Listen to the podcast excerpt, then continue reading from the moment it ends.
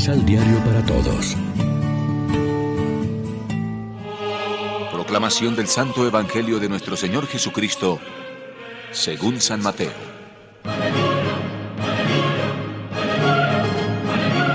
Jesús, al verse rodeado de un gran gentío, mandó pasar a la otra orilla del lago.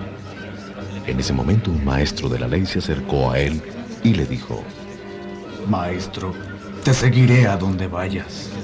Jesús le contestó, Los zorros tienen sus madrigueras y las aves sus nidos, pero el Hijo del Hombre no tiene ni dónde descansar la cabeza. También uno de sus discípulos le dijo, Señor, deja que me vaya y pueda primero enterrar a mi padre. Jesús le contestó, Sígueme y deja que los muertos entierren a sus muertos.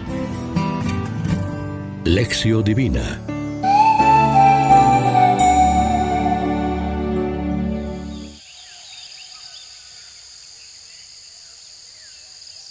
Amigos, ¿qué tal? Hoy es lunes 27 de junio y a esta hora, como siempre, nos alimentamos con el pan de la palabra.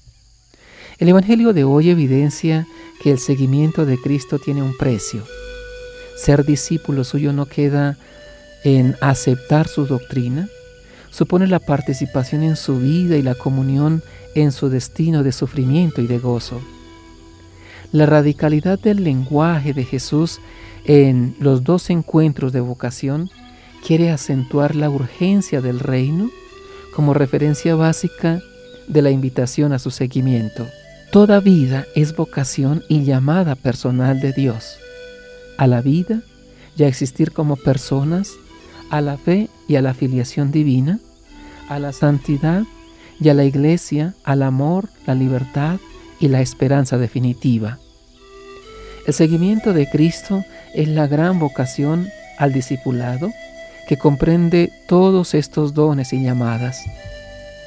La respuesta afirmativa a la invitación de Jesús a seguirlo es la clave que nos abre el secreto del reino de Dios inaugurado en la persona de Cristo y nos introduce en su estilo de vida, en su misión y en su destino. El seguimiento es mucho más rico, exigente y comprometedor que la simple imitación de Cristo. Lo peculiar del seguimiento es tener los mismos sentimientos que Jesús tenía y asimilar como nuestros los criterios y actitudes que animaron su vida y conducta, servicio al reino de Dios y misión de amor liberador para todos, especialmente para los pobres, al ritmo de las bienaventuranzas. El destino de Jesús, razón suprema de su vida y de su misión, culmina en su misterio pascual, es decir, en su paso a través de la cruz y de la muerte a la resurrección y a la glorificación, como Señor de la historia y del cosmos.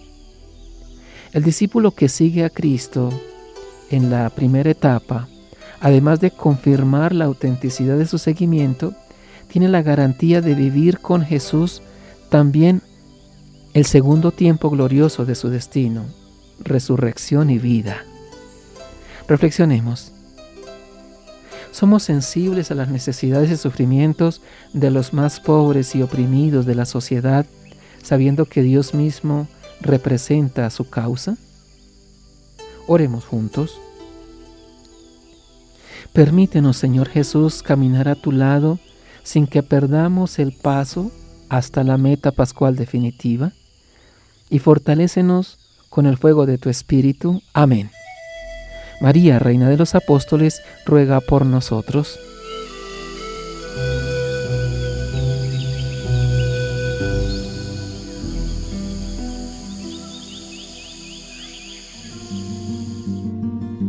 Complementa los ocho pasos de la Alexio Divina adquiriendo el emisal Pan de la Palabra en Librería San Pablo o distribuidores.